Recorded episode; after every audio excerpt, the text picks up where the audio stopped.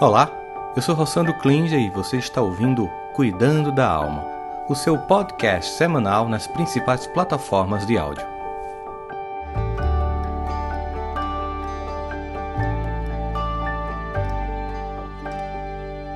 Bom dia, minha gente! Sejam todos muito bem-vindos, muito bem-vindas ao nosso 53 episódio do Cuidando da Alma. Vamos falar hoje sobre um tema que é muito interessante. Bom dia, ou boa tarde, ou boa noite. Eu não sei quando é que você vai assistir o nosso Cuidando da Alma, nosso videocast, podcast que você pode encontrar nas melhores plataformas para que você possa escutar depois ou assistir no canal do YouTube. Seja bem-vindo, seja bem-vinda à nossa Cuidando da Alma de hoje. Aqui nós falamos sobre vida emocional, desenvolvimento pessoal e espiritualidade. Se você gostar de conteúdos como esse, te convido a se tornar membro do nosso canal e convidar outras pessoas que você acredita que possa se beneficiar com esse conteúdo. Então, encaminhe para a galera da família, convido o pessoal para o conteúdo de hoje, que fala muito sobre ansiedade nesse nosso retorno. Temos aqui ainda a necessidade de trabalhar esses sentimentos em nós, é, porque vivemos um momento ainda de flexibilização.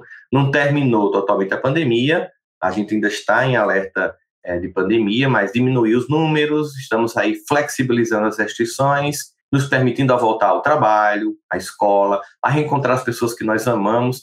Isso, óbvio, parece fantástico e é fantástico, mas eu queria que vocês não estranhassem se isso também exigir de nós desafios e ajustes que a gente tem que fazer. Muitas pessoas, por exemplo, ainda temem o retorno total, outras com um ritmo de mudança, outras com medo do futuro, o que, que pode trazer. Por isso, mais do que nunca, seja paciente consigo mesmo e com seus sentimentos. É fundamental que isso aconteça, porque o surto do coronavírus, a Covid-19, foi e ainda tem sido difícil para todos nós, nos fazendo experimentar é, efeitos de maneiras muito diferentes. Tanto quando a gente estava lá no auge da Covid, cada um experimentou isso de uma forma muito particular, como agora, nesse retorno, cada um de nós tem vivido graus diferentes de ansiedade, de medo, de angústia, outros muito tranquilos, mas o mesmo ocorre com esse retorno na vida presencial. Mesmo sendo uma coisa inegavelmente boa e positiva, essa mudança, ela pode sim desenvolver ansiedade em algumas pessoas. Em alguma medida, muitos de nós desaprendeu a conviver. E pode levar um tempo para que a gente sinta que tem que fazer reajustes. É, vai levar um tempo para que a gente possa fazer isso. A primeira vez que eu fiz uma palestra presencial foi em Maceió, eu tive uma crise de ansiedade. Isso eu identifiquei depois. Eu quase cancelava o evento, porque estava tendo aceleramento cardíaco, tinha chegado de madrugada, e no outro dia de manhã até liguei para o pessoal de São Paulo, dizendo desmarcar, e eles disseram, mas aí a gente não tem nem como falar com a empresa que te contratou, amanhã esse dia você fala como é que você está e a gente desmarca. Comecei o dia bem foi quando eu, numa retrospectiva do que tinha acontecido, entendi que seria, depois de um ano e seis meses de palestras virtuais, nesse ambiente aqui que vocês estão vendo, eu ia ver gente né, tava indo no aeroporto, todo aquela, aquele drama de nem levantar máscara para beber água, toda aquela coisa, tudo, e chegar para ver gente. Então, é provável que sentimentos de ansiedade possam, com o tempo, passar, né? À medida que a gente vai se acostumando com isso, que por enquanto a gente está chamando de novo normal. Mas é importante fazer o que pudermos para cuidar da nossa saúde mental.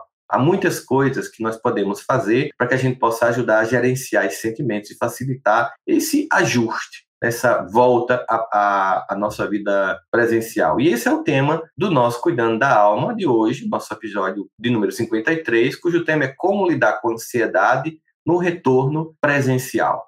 É, se você gosta de conteúdos como esse, se inscreve aí no canal do YouTube, compartilha para que a gente chegue a um milhão de pessoas. Estamos aí chegando perto de um milhão de pessoas para que a gente possa atingir mais corações. Curte, faz comentários aí embaixo o que, é que você tem sentido, o que é que você tem feito, quais são suas, é, digamos assim, atitudes para lidar com tudo isso aí. Bom, nós, claro, não podemos deixar de falar da Educa 21, nosso patrocinador. Se você deseja, inclusive, que seu filho trabalhe a ansiedade, saiba que é importante que na escola ele não aprenda apenas matemática, inglês, né, história, são coisas importantes, mas sobretudo o letramento das emoções. Então, se você quiser que eu e a equipe da Educa 21 estejamos juntos, não somente dos filhos e adolescentes, crianças e adolescentes nas escolas, mas também numa escola de educação parental que ajuda os pais nessa jornada de parentalidade e também os educadores, entre em contato conosco, educa21.com.br, nos segue nas redes sociais, arroba sejaeduca21. E se você trabalha com escola, seja em nível municipal, estadual ou na escola privada, entre em contato hoje com a nossa equipe pelo WhatsApp. O número é 011 93266 7774, repetindo, 011 93266-7774, que vai ser uma alegria. Hoje mesmo, nossa equipe em São Paulo entrará em contato com a sua escola para que a gente possa levar o que há de melhor e mais avançado em educação socioemocional para todo mundo. Bom, alguns dias atrás viralizou um, um, vídeo mostrando um monte de estudantes na Escola Estadual de Referência de Ensino Médio, era em Ageu Magalhães, em Recife, que foram socorridos pelo Serviço de Atendimento Móvel de Urgência, SAMU. Talvez alguns de vocês tenham recebido esse vídeo. Durante uma crise coletiva que eles tiveram de ansiedade.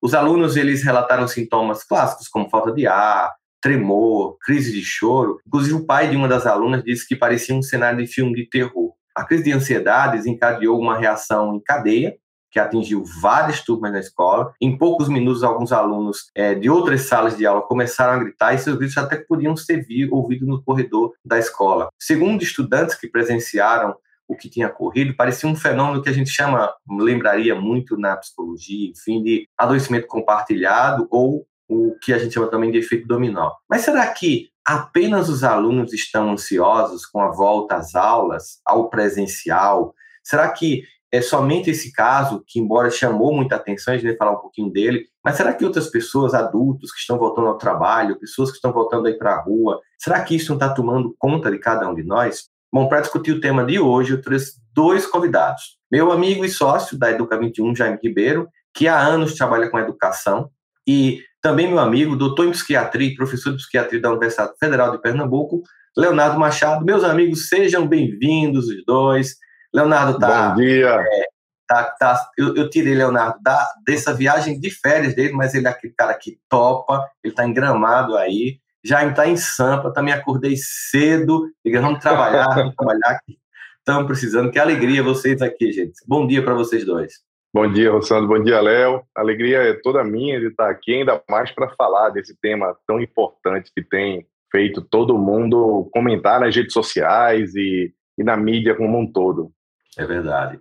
Bom dia, Rossandro. É um prazer estar com você de novo. Bom dia, Jaime. É um prazer conhecê-lo, pelo menos virtualmente. Já vai falar muito bem de você pelo Rossandro. Ele sempre fala muito bem, desde antes mesmo da Educa 21. Que bom que vocês estão nesse projeto. E que bom a gente poder ter a oportunidade de falar sobre esse tema. É, que você sabe, Rossandro, assim que saiu a notícia aqui em Recife, me mandavam direct no Instagram querendo Sim. saber minha opinião, etc.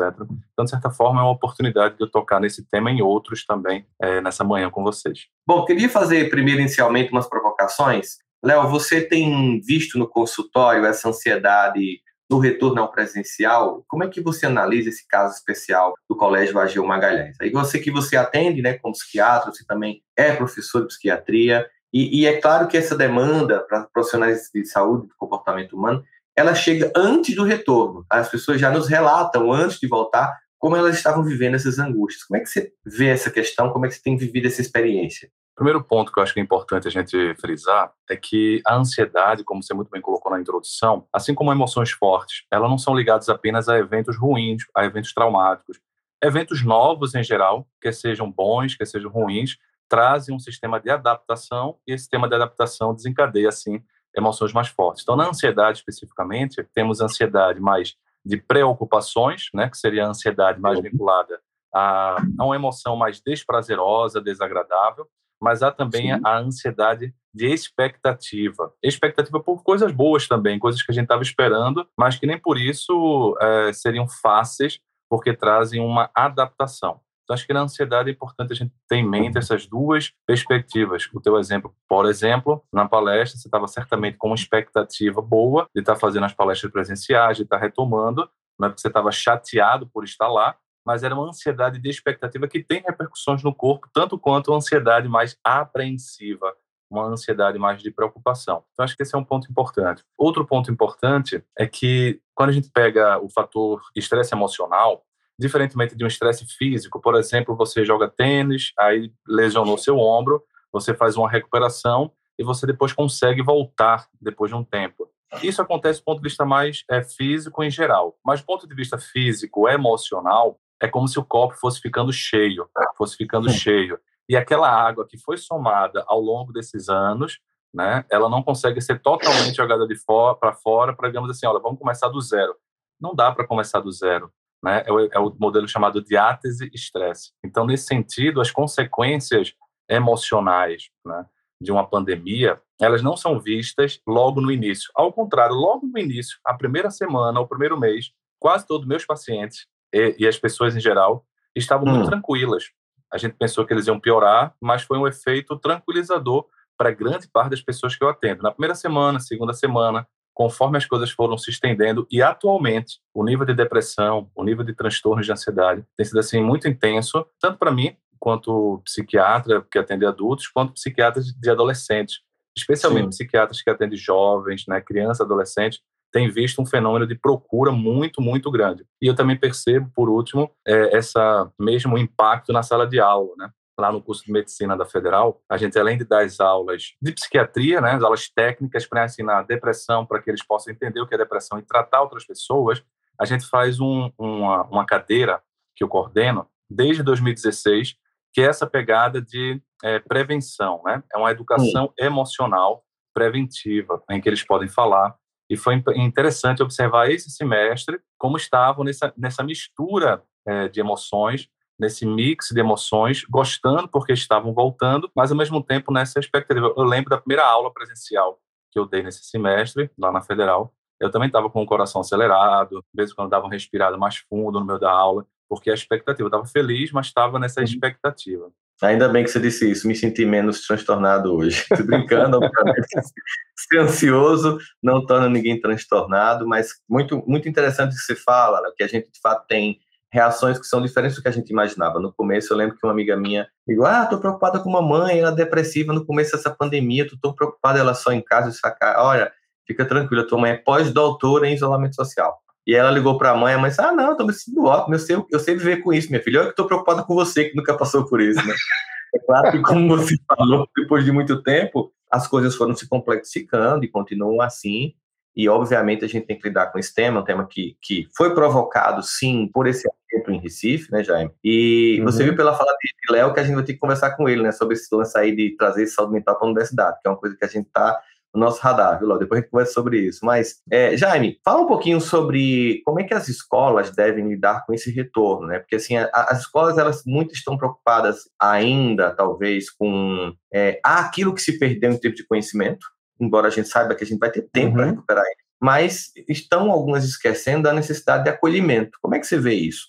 Bom, Rossandro, a primeira coisa, falando sobre o fenômeno, esse fenômeno coletivo, né? primeiro tranquilizar as escolas de que isso é um fenômeno raro. Né? A literatura é, já diz que uma crise coletiva dessa não acontece tão frequentemente. Então, não precisam as escolas ficarem todas preocupadas e acreditar que isso pode acontecer a qualquer momento. O que me preocupa não são as crises coletivas. O que me preocupam são as pequenas crises que acontecem individualmente e são silenciosas são os incêndios que acontecem em cada casa de forma silenciosa, as crises de ansiedade, que muitas vezes não são manifestadas dentro da escola e que a escola poderia ter um papel de ajudar a cuidar desse tipo de situação.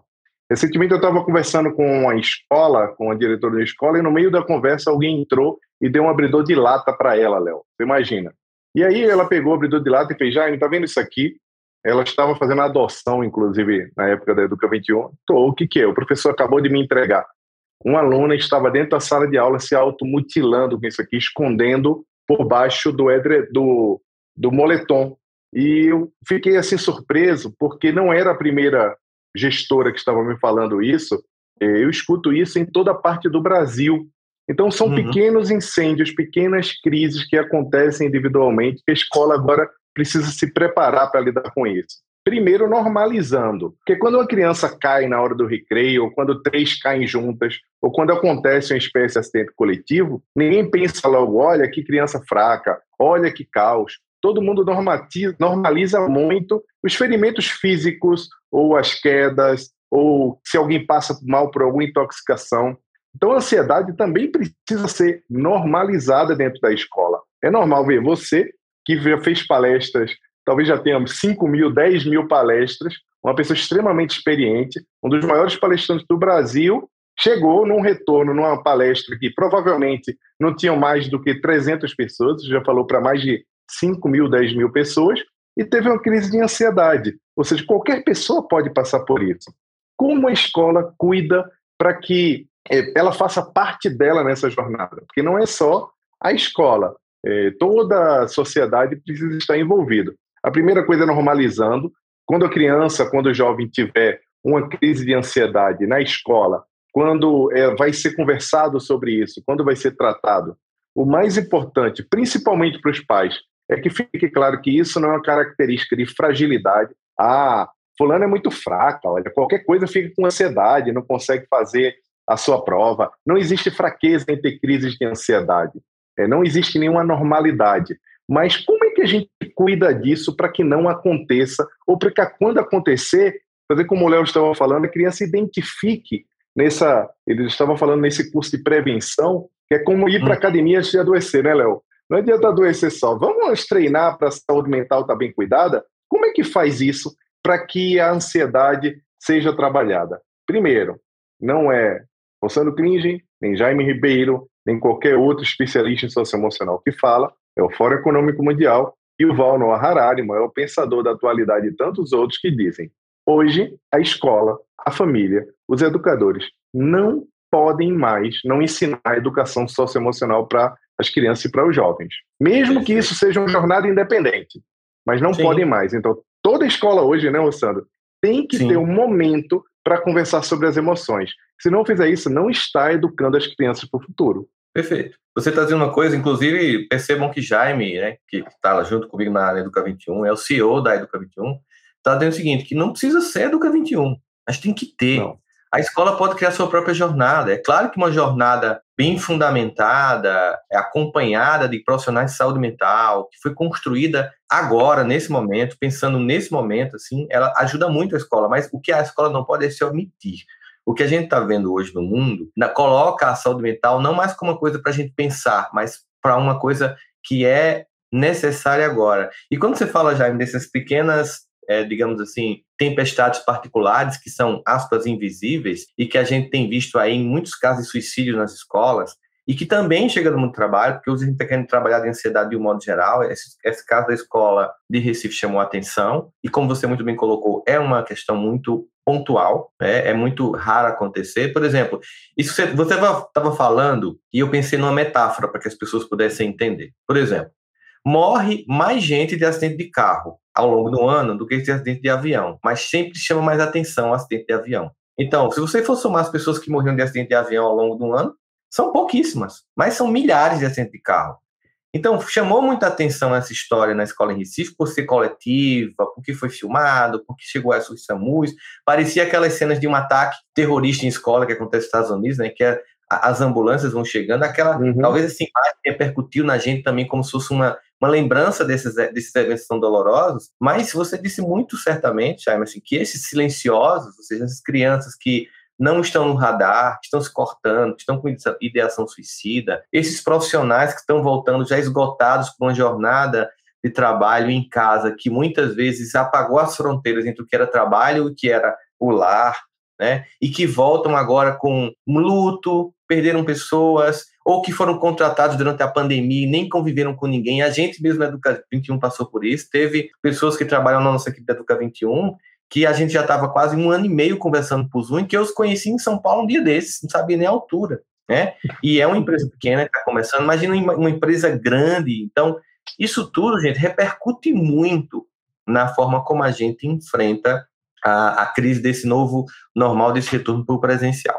Como Cuidando da Alma aqui tem uma proposta de ser mais objetivo, mais curtinho, mesmo para dar uma despertada no domingo de manhã, eu peguei seis itens, seis comportamentos que podem ajudar nesse retorno. Eu vou elencar cada um deles e depois vou compartilhar para que nós possamos, nós três, refletirmos. O primeiro comportamento que eu acho que é interessante a gente é, pensar como a ser desenvolvido para trabalhar tudo isso seria vá no seu próprio ritmo. Pode ser tentador fazer muitos planos e dizer sim a tudo agora que as restrições foram suspensas, mas não há necessidade de pressa, gente. Siga passo a passo, faça apenas o que for confortável, seguro para você voltar à socialização. Então você poderá recuperar o seu tempo à medida que a sua confiança for retornando. Então não compare sua vida com dos outros. Se fulano já voltou e está super legal, ah, estava na hora, estava me sentindo saudável, tá, estou achando ótimo e você ainda está temeroso, temerosa, não se preocupe, vá no seu próprio ritmo. Agora com vocês, meninos, sobre esse tema, vá no seu próprio ritmo. Eu vou aproveitar, então, e só tocar essa questão de ser raro, de fato, é raro, tá? Sim. A questão da crise, nesse tempo todo de formado, eu só vi duas situações, uma em Canindé, que também foi um hospital que recebeu vários jovens que saíram da escola, e que eu acho que uma coisa importante para falar tecnicamente é que situações como essa não são provavelmente não são só crise de ansiedade. Tem um componente que na psicanálise chamava de histeria. Só que o termo histeria é, fica muito pejorativo hoje em dia. A psiquiatria uhum. sintomas conversivos, sintomas de somatização. Mas tem uma coisa característica que é o efeito de repetição, né? Que na em outras sociologias se fala o efeito manada, no marketing você uhum. também vai ajudar por aí é, e jovens, particularmente, são mais suscetíveis, é, e aí a gente vê um efeito que tem de compartilhamento, que o Jaime colocou, que é a automutilação. Muitos jovens se automutilam não com ideação de suicídio, é realmente uma forma de tentar abafar alguma angústia. Eu acho que essas coisas coletivas chamam a atenção, porque fica difícil, numa situação como essa, a gente particularizar a situação, né? Em geral, ah, não, mas é porque esse jovem é fraco e tal. Mas quando é um bocado de jovem ao mesmo tempo, numa escola que é bem próximo do meu consultório ali, né, no Centro Econômico de Recife, essa escola, é ali na, na Ilha do Leite. Então, é uma escola diferenciada, a gente fica com mais dificuldade. Com relação a esse vá no seu próprio ritmo, eu sempre falo, Rossandro, os pacientes, hum. palestras, é o seguinte, que a melhor maneira de a gente não dar é, nenhum passo é tentar, dar, é tentar dar vários ao mesmo tempo. A melhor maneira de não fazer nada é tentar fazer tudo ao mesmo tempo. Então, obviamente, quando você tenta retomar a sua saúde mental, a gente vê tantas orientações, tantas sugestões de exercício físico, meditação, né? É.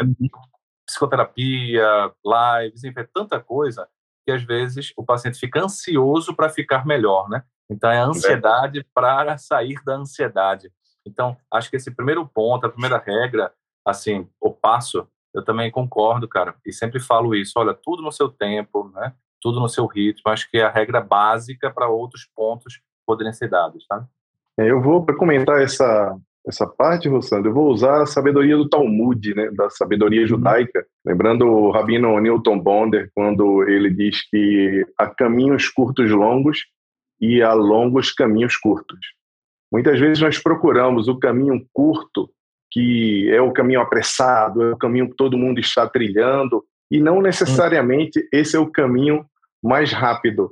Muitas vezes, no seu próprio ritmo, levando um caminho que parece mais longo, que parece que vai é, se, se dissociar de todas as outras pessoas.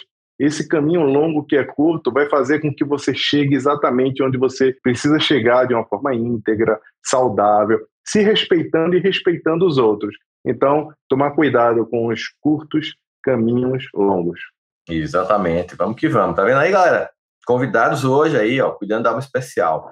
O segundo tema que eu acho que a gente poderia pensar aqui, pautar para as pessoas sobre esse, esse retorno, né, isso, na escola, no trabalho, no que quer que a gente faça, seria não evitar as coisas inteiramente. É, é, é, evitar as coisas que nos deixam ansiosos, a gente tem uma tendência de fazer isso. Às vezes pode até parecer ser uma opção mais fácil no curto prazo, mas isso pode tornar tudo mais difícil e começar a enfrentar nossos medos no longo prazo fica quase que impossível. Quando a gente fica só evitando, evitando, evitando. Então, em vez de tentar definir pequenas, é, em vez de tentar fugir, fazer exatamente esse movimento que tanto o Léo como como Jaime estava falando, tente definir pequenas metas, pequenos passos que são mais gerenciáveis, que você sempre tem mais controle sobre eles.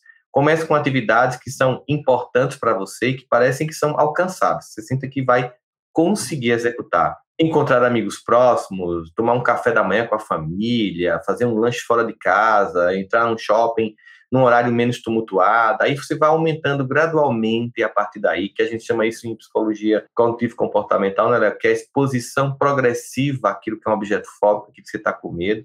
Isso certamente vai ajudar você a confiar e que você vai conseguir é, fazer isso com mais tranquilidade. Então, vá é, num processo de mesmo que gradual, entrando em contato com isso, mas não fique evitando. Não dá para você não começar a fazer um movimento de retorno.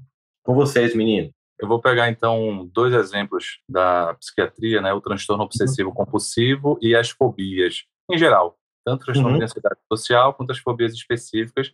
É, geralmente a forma que as pessoas se tratam é se esquivando da situação, né? Então elas se esquivam, por exemplo, se ela tem um toque de contaminação, e eu tive alguns, vários pacientes que desenvolveram na pandemia um toque de contaminação. É, uhum. Mas depois que as coisas melhoraram, eles continuaram, né? Não era aquele toque socialmente desejado, era um toque que passou do socialmente desejado e foi para uma coisa mais patológica. E não conseguiam sair de casa, sabe, pessoal? E aí uma estratégia que eu fiz com uma delas, por exemplo, foi pedir para que, olha, eu só vou lhe atender a próxima vez se for presencial, porque eu vou ser a última pessoa que eu estou atendendo aqui de Recife online e era uma forma dela se esquivar. Uhum. E como eu sabia que ela confiava muito em mim e tal, então eu usei essa, é, essa relação terapêutica para ela poder se expor gradualmente, que é a estratégia básica né, para tratar é, a esquiva fóbica, que você vê tanto na fobia quanto no toque, e as coisas vão aos poucos, vão aos poucos. E é interessante que, querendo se esquivar, você só aumenta o problema.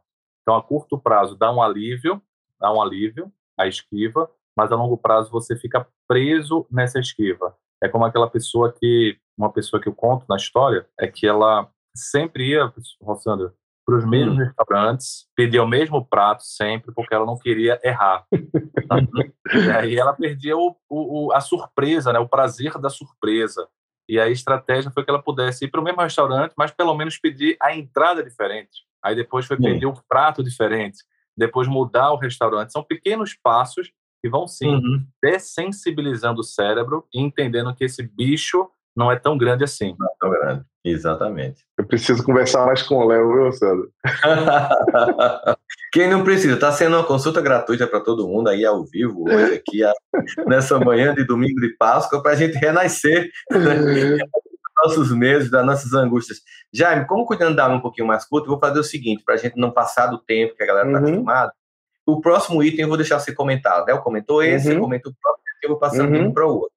Gente, estão gostando desse conteúdo? Então se inscreve no canal, curte, compartilha, indica para as pessoas. Está gostando? Está ouvindo em podcast? Também indica para as pessoas para que chegue a mais gente. Compartilha no grupo da família. Não vamos compartilhar somente fake news ou piada, gente. Vamos compartilhar bom conteúdo, que é uma forma a gente contribuir com o mundo.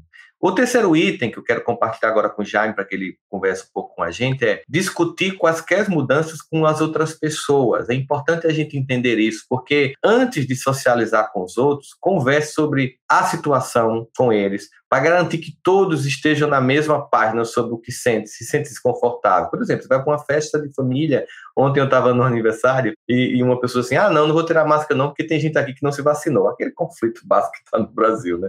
Então, às vezes, é preciso conversar sobre isso. Se você mora com outras pessoas, é uma boa ideia conversar com elas sobre mudanças das restrições, por exemplo, ah, não, vamos vamos deixar agora a galera entrar com sapato em casa, né? É um, é um hábito que eu acho que deve ficar, tá, gente? É muito bom deixar os sapatos lá fora, né? Ou pelo menos na sala, não entrar até o quarto com os sapatos da rua, mas é uma coisa que cada um vai fazer do seu jeito. Então, você deve estar ciente um pouco sobre as expectativas que todas as pessoas têm para que você evite conflito. Então, se essas mudanças nas restrições é, estão acontecendo é, na família ou não, como cada um vai vivenciar isso, é sempre importante, quando a gente vive em, em, em comunidade, compartilhar como a gente está faze tá fazendo isso. Então, qualquer mudança deve levar em consideração como os outros estão experimentando isso, né, Jair? Verdade, Rossandro. Eu vou levar essa perspectiva aí para a perspectiva dos líderes, porque por meio dos líderes, nas empresas, nas organizações, a gente consegue alcançar todo mundo, porque pouca gente tem poder de mudança nas instituições. Por exemplo, eu lembro quando eu era criança com a minha mãe, depois que ela hum. passava o pano na casa, ela dizia: Não entra por aqui não. Aí eu virava para ela assim e dizia: Eu vou entrar voando, é mãe? Eu não sei voar. Entendeu? Como é que eu vou entrar? É, não, opção, né? Não, não tinha opção. Mas quem manda ali, quem gerencia, quem comanda, é que é capaz de trazer o poder. No caso das empresas, das instituições religiosas, de todas as organizações, é importante lembrar para as lideranças, para quem tem a responsabilidade da abertura, das medidas, a responsabilidade também de observação com as pessoas, que esse respeito e conversa sobre as mudanças é muito importante. A gente não pode só fazer a coisa da nossa cabeça, mas também precisa respeitar a etapa que cada pessoa se encontra. Hoje em dia tem um termo que foi criado chamado Zoom Boomers, Existem os baby boomers, que são os nossos pais, né, a geração X, que é a gente, ou os milênios, que são os mais jovens que estão completando quase 40 anos, por incrível que pareça, os milênios estão fazendo 40 anos e já são pais. Olha que coisa, Leonardo, né? É um milênio. Leonardo é um milênio, né? Então, Léo já é, é um milênio, tá vendo? É um, é um, é um, eles chamam old milênio, né? O milênio do, do início lá. Não é aquele milênio criança, é um milênio já adulto, né? A gente precisa entender que esses Zoom boomers são pessoas que foram contratadas, que começaram a trabalhar nas empresas ou se congregaram a alguma instituição religiosa, não importa do que a gente está falando aqui, ao longo da pandemia.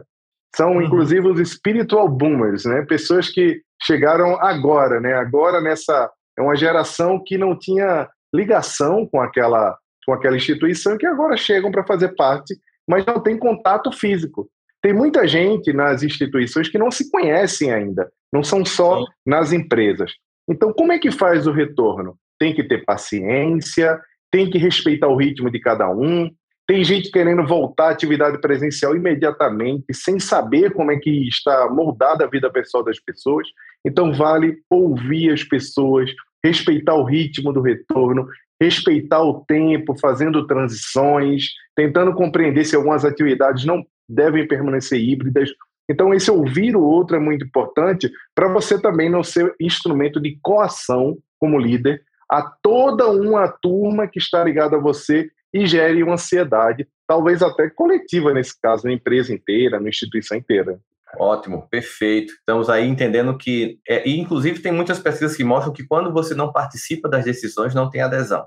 Né? Isso é fundamental. É, vamos para o quarto item, que seria, e aí caiu muito bem para ti, viu, Léo? Que é desafiar pensamentos inúteis, que é muito comum. É natural se sentir preocupado de vez em quando, mas nossos pensamentos ansiosos, às vezes, podem ser inúteis, eles podem ser hiperdimensionados. Então, se você puder aprender a identificar e a separar os pensamentos inúteis dos úteis, pode encontrar uma maneira diferente de encarar a situação. Então, claro que existem pacientes, né, Léo, que estão com um transtorno real e que não conseguem controlar esses pensamentos, e muitas vezes precisam sim é, chegar ao uso do medicamento para poder diminuir a forma como essa repetição, essa ruminação mental acontece. Mas uma pessoa comum muitas vezes é tomada, né, por essa ruminação mental que não leva a lugar nenhum. Então é uma coisa que eu acho que é fundamental também a gente ter em mente para esse retorno nessa vida presencial.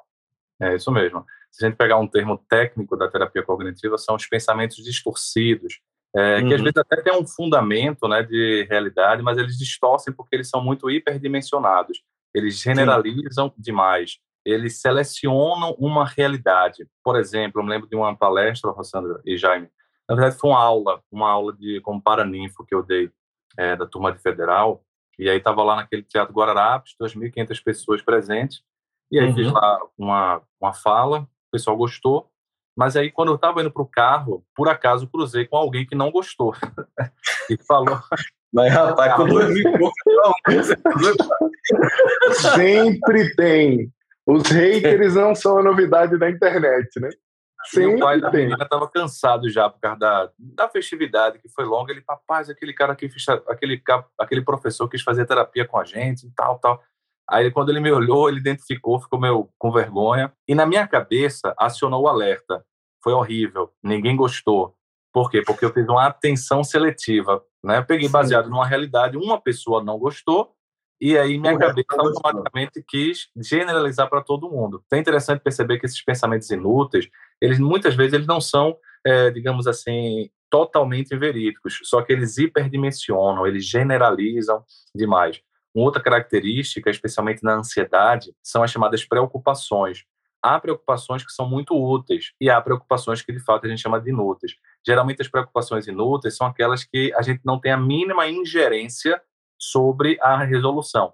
Então não adianta uhum. muito a gente ficar perdendo muito tempo com essa, esse, esse, esse tipo de pensamento, porque a gente vai perder energia para outras preocupações que são problemas que a gente pode de fato uhum. ter alguma ingerência. Não é, não quer dizer que aquela problemática não seja uma problemática, mas talvez naquele momento perder muita energia mental não seja muito útil para você. Então são algumas uhum. sugestões que sim é, aumentam muito a ansiedade, ou pelo menos, né, Jaime, elas persistem. Talvez assim não são geradores de tudo da ansiedade, mas elas alimentam a ansiedade a longo prazo. Né? Um exemplo clássico seria, né, Léo, por exemplo, a pessoa está acompanhando o tempo inteiro a guerra da Ucrânia agora. É. Ou pessoas que ficaram 24 horas acompanhando o início da pandemia. Qualquer pessoa que fizer isso vai adoecer. E, como você muito bem colocou, não se trata de ignorar isso que está acontecendo, nem ser omisso com relação ao que está acontecendo, mas não está no teu controle. Então, você vai, toma e se informa sobre aquilo, mas vida aquilo que você de fato pode fazer. Inclusive, como eu vou reagir a esses eventos na minha vida particular, por exemplo, a pandemia, como a gente fez. Gente, então gostando do conteúdo? Comente aí também embaixo como é que você tem feito para lidar. Quais são as estratégias que vocês têm usado para lidar é, com relação a essa pandemia, para que vocês possam compartilhar essa conversa que vocês fazem no chat, ela é muito interessante e muito rica. Já uma coisa também que eu acho que é importante a gente fazer, né, que a gente meio que falou disso, mas eu quero falar de forma específica como um tema para que a gente possa lidar com esse esse retorno à vida, é como a gente planeja as ocasiões sociais que a gente tem que viver em algum momento. A incerteza pode ser difícil de gerenciar, mas a gente tem que fazer plano para que a gente possa evitar essas incertezas. Preparar qualquer desafio com antecedência é uma estratégia muito útil, pode ajudar a você se sentir um pouco mais confortável, um, um pouco mais confiante nesse processo. Por exemplo, esse plano pode ser tão simples quanto saber que horas um evento vai começar, que horas vai terminar, quem é que vai estar lá. Essa, essa ideia de você fazer uma, uma prévia do que vai acontecer, você já vai sentir um pouco das suas reações emocionais só de imaginar o evento e também você saber se você não está pronto para ir. Porque a gente também tem que ser sincero sobre o nosso tempo, que foi o primeiro item, né? O, a forma como a gente, o tempo que a gente vai utilizar para esse tudo. Mas esse planejamento que também acontece nas empresas. Como é que eu vou retornar? A gente tem feito aí palestra para grandes bancos e alguns estão realmente hoje escutando muitos funcionários sobre como cada um vivencia isso, também em órgãos públicos federais, estaduais e municipais, como cada um vivencia isso, para que conversando sobre esse processo se planeje esse retorno. Algumas empresas a gente sabe que vai voltar no modo híbrido, outras vão virar híbridos para sempre, porque viram que é possível, outras sabem que não dá para ser que não seja 100% presencial, mas em qualquer uma dessas três circunstâncias, há que se planejar como essas ocasiões sociais vão acontecer. Verdade, Rossandro. O planejamento é muito importante para acalmar um pouco a alma da gente, cuidar da alma, como diz o programa. Quando nós conseguimos planejar e comunicar esse planejamento, porque não adianta só planejar da nossa cabeça. Então, eu vou Sim. voltar ao trabalho daqui a um mês presencial, eu estou completamente home office agora e vou passar aí dois dias ao escritório, que faz muito bem, é isso que os, os especialistas têm recomendado, mas em especial para a liderança, para quem tem pessoas que dependem da sua tomada de decisão, é muito importante fazer esse planejamento e ir testando, e identificando o que está funcionando, o que não está, respeitando as pessoas, mas também tem um planejamento pessoal, que é um planejamento que se respeita. Né? Eu, por exemplo, uhum. aprendo muito sobre planejamento com você. Né? Estava outro dia conversando, a gente estava na Play 9, estava conversando com a Natália, e ela falou: Nossa, faltam cinco minutos para a gente ir para um outro para um outro compromisso. Eu falei para ela: Relaxe, daqui a dois minutos ele está aqui do nosso lado, em pé, e de um minuto já começaram seus passos e estava chegando, tudo muito programado, né?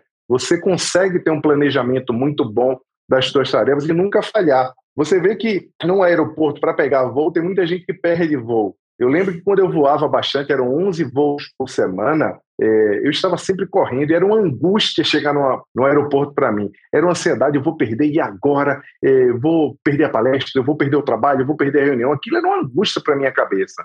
Então eu falei, poxa, eu preciso colocar duas horas antes para poder ter uhum. essa tranquilidade. Eu me dei de presente essa tranquilidade de conseguir fazer esse tipo de planejamento. Então, seja como líder, planejando para poder ser bem sucedido na transição, seja como pessoa você começar a se planejar para cumprir coisas simples, como horário. É, cumprir o horário, além de ser respeitoso com o outro que tem um compromisso com você, é importante para que você não sofra da angústia de precisar se justificar, de sentir culpa, de estar ansioso. É o seu cérebro que deveria estar se preocupando em ter um bom momento com as pessoas que você vai encontrar, ou em ter produtividade e criatividade com as pessoas do trabalho, fica se preocupando em se justificar e em corrigir essa, é, essa falta de balanceamento. Então, isso ajuda muito a acalmar a, o coração, a cuidar da alma efetivamente. Verdade, amigo. A gente às vezes precisa tomar medidas claras sobre coisas que a gente está fazendo repetidamente que nossa paz e que apenas exige um ajuste, como você falou aí, de agora já que está sofrendo, sempre chegando em cima da hora no aeroporto, vou antes Eu, eu comecei a fazer isso, você sabe, porque justamente no começo eu me atrapalhei muito, assim, nunca perdi, mas sempre ficar muito ofegante e também fiz isso muito no consultório, né? Chegava muito em cima, sabe? Lá eu comecei a acordar mais cedo para fazer um café da manhã mais calmo, porque eu tinha que chegar calmo lá.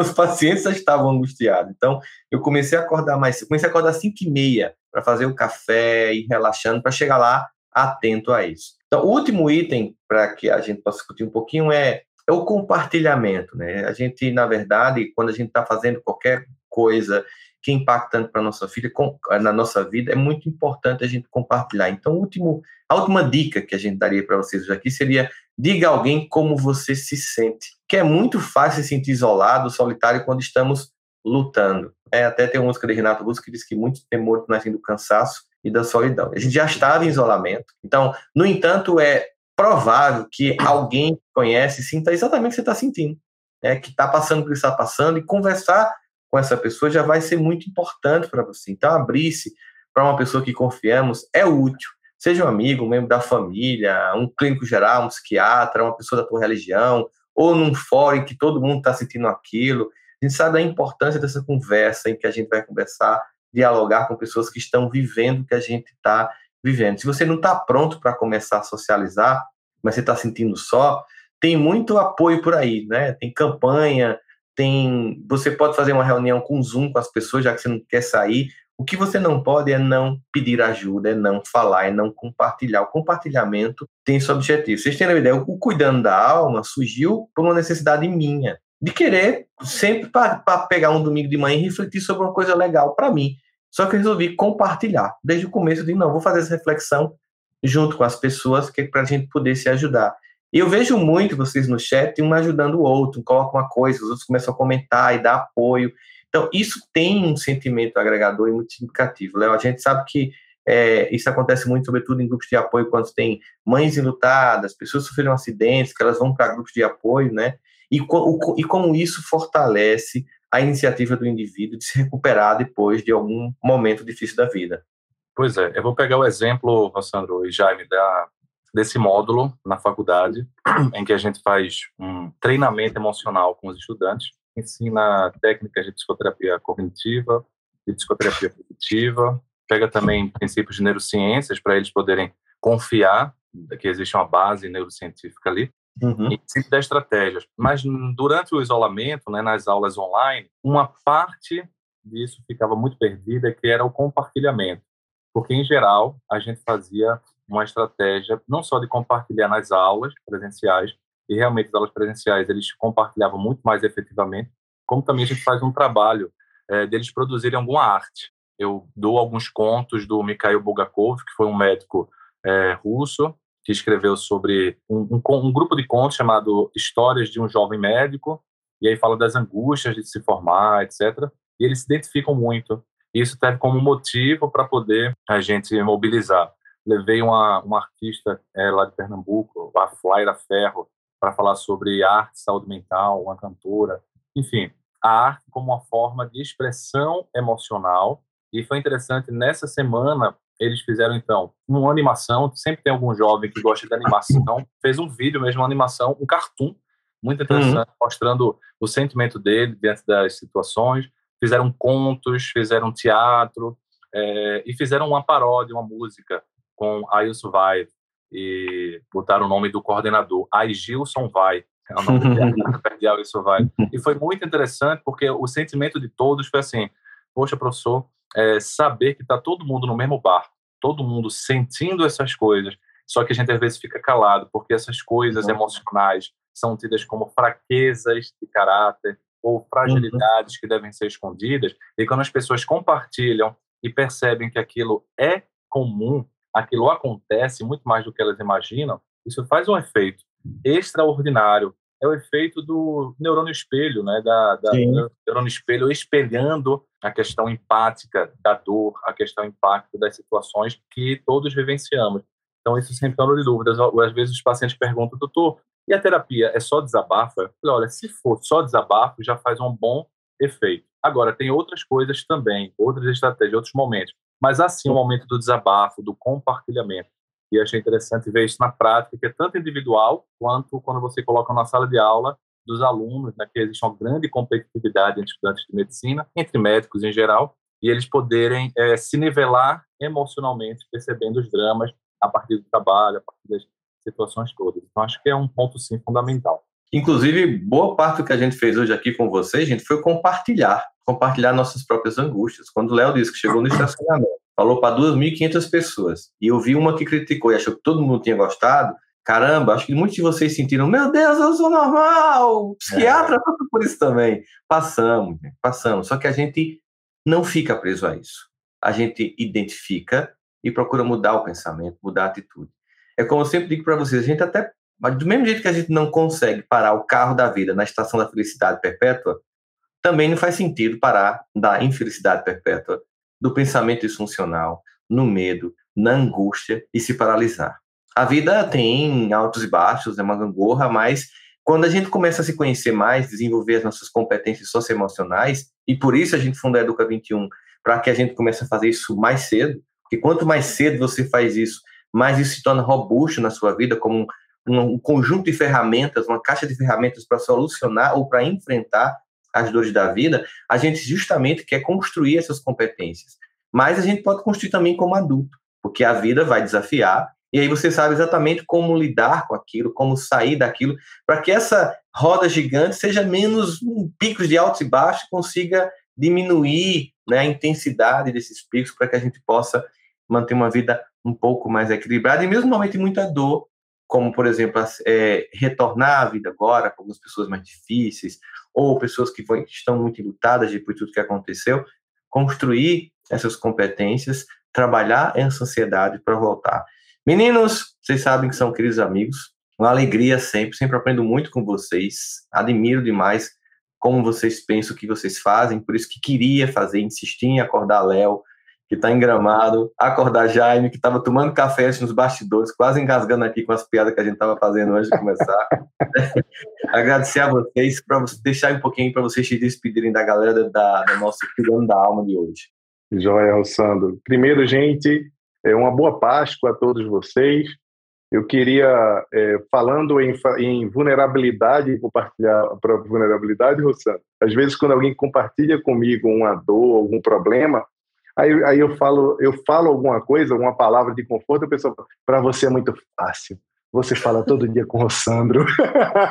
Ai, você é o Rossandro para todo dia. Eu digo, você está achando que o Rossandro é meu psicólogo? Não é não, mas você todo dia está ali, consegue. Eu digo, realmente, quando eu estou ansioso, eu vou lá e ligo. Hoje está difícil aqui e a gente dá, tem essa rede de, de suporte. É importante que a gente compartilhe com o outro as nossas angústias para a gente poder sentir que a gente pode contar com as pessoas. Então, esse é um recado que eu dou, deixo agora para os estudantes, para os alunos que agora regressam para uma rotina dentro da sala de aula uma rotina depois de uma transformação enorme em suas vidas, porque passaram por novos formatos familiares, posso dizer assim, porque vários pais estavam em home office e aí a convivência familiar foi para outro patamar, um patamar diferente. Teve muito aluno, muito estudante que pôde conviver 24 eh, horas por dia com os pais e isso eh, pode ter sido muito bom e pode ter sido também angustiante em alguns momentos. Então, nesse retorno, voltam outras crianças, outros estudantes para dentro da sala de aula. Talvez alguns mais preguiçosos, porque em casa estavam ali com o aconchego da mãe e do papai, mas outras também com algumas angústias, com algumas inseguranças que foram também potencializadas com esse problema ou com essa necessidade do distanciamento social. Então, pessoal, força, compartilhem, conversem com os educadores, conversem com pessoas que possam passar segurança, não só dividindo para os próprios pares, colegas, porque muitas vezes os colegas não sabem nos orientar. Então, essa dica que eu deixo para vocês. Um beijo enorme e uma boa Páscoa para todos vocês, para o Léo, para o Rossano, para todo mundo que está aqui no Cuidando da Alma. Pois é, estamos aí no domingo de Páscoa, né? Páscoa, eu tinha um professor que tem o nome chamado da, da Páscoa, Pace, Passagem, né? Pace, que significa passagem, e, de certa forma, a gente está falando dessa passagem, dessa transição de uma situação para uma nova situação, em que nós estamos com novas configurações. É, eu é, enalteço aí a iniciativa de vocês. Enalteço também essa, essa iniciativa, Roçando, desse encontro semanal que você já estabelece há 53 semanas, há 53 domingos, que é uma forma de você entregar algo para as pessoas que acreditam no teu trabalho, que sabem da tua credibilidade, e por isso acho que a gente tem que enaltecer essas iniciativas que são é, no sentido de melhorar a saúde mental coletiva que me parece que é uma competência não só importante, mas necessária né, para um novo tempo. Então, foi um prazer estar aqui novamente com você, foi um prazer já me conhecer você online e que a gente possa estar outras vezes. Um prazer para vocês que estão em casa. Um grande abraço. De fato, estou aqui em Gramado. É, volto amanhã, segunda. Que maravilha. Rotineiras lá em Recife. Um grande abraço. Obrigado, pessoal. Abraço, Agora tem o Léo também, né, Rossandro? Agora tem o Léo também. Quando o bicho ficar mais difícil, né? É, se precisar, tem até medicamento, tá bom? Psicólogo psiquiatra. Não tem, não tem como ficar mal. Não tem como ficar zoado, né? É isso, meninos, muito obrigado, tá? Tenham um bom domingo, beijo na família de vocês, beijo na, na, nas pessoas que cercam vocês e a galera que tá por aqui. Bom domingo para vocês, tá? É isso, gente, nosso Cuidando da Alma especial de hoje, com dois convidados queridos, Jaime e Léo, amigos queridos, profissionais fantásticos. Pensem nessas, nessas é, informações que nós trouxemos, nesse compartilhamento, nessa, nesse desnudar de alma que nós temos aqui, com o objetivo de mostrar para vocês que todos nós estamos enfrentando. Diariamente, todos nós enfrentamos a, a existência, lidamos com momentos mais difíceis, mas o que nós não podemos é desistir. Então, insista, persista no seu tempo, no seu ritmo, porque a vida sempre nos convida a um retorno seja depois de uma tsunami como essa que aconteceu, da pandemia, ou seja nas nossas tragédias pessoais, como já me colocou, invisíveis. Tenha um bom domingo, nos vemos no próximo Cuidando da Alma. Espero que você tenha gostado do nosso podcast de hoje. Este conteúdo é transmitido ao vivo todos os domingos às 10 da manhã pelo meu canal do YouTube. Trouxemos este conteúdo para as plataformas de áudio para que você possa continuar cuidando da alma durante a semana.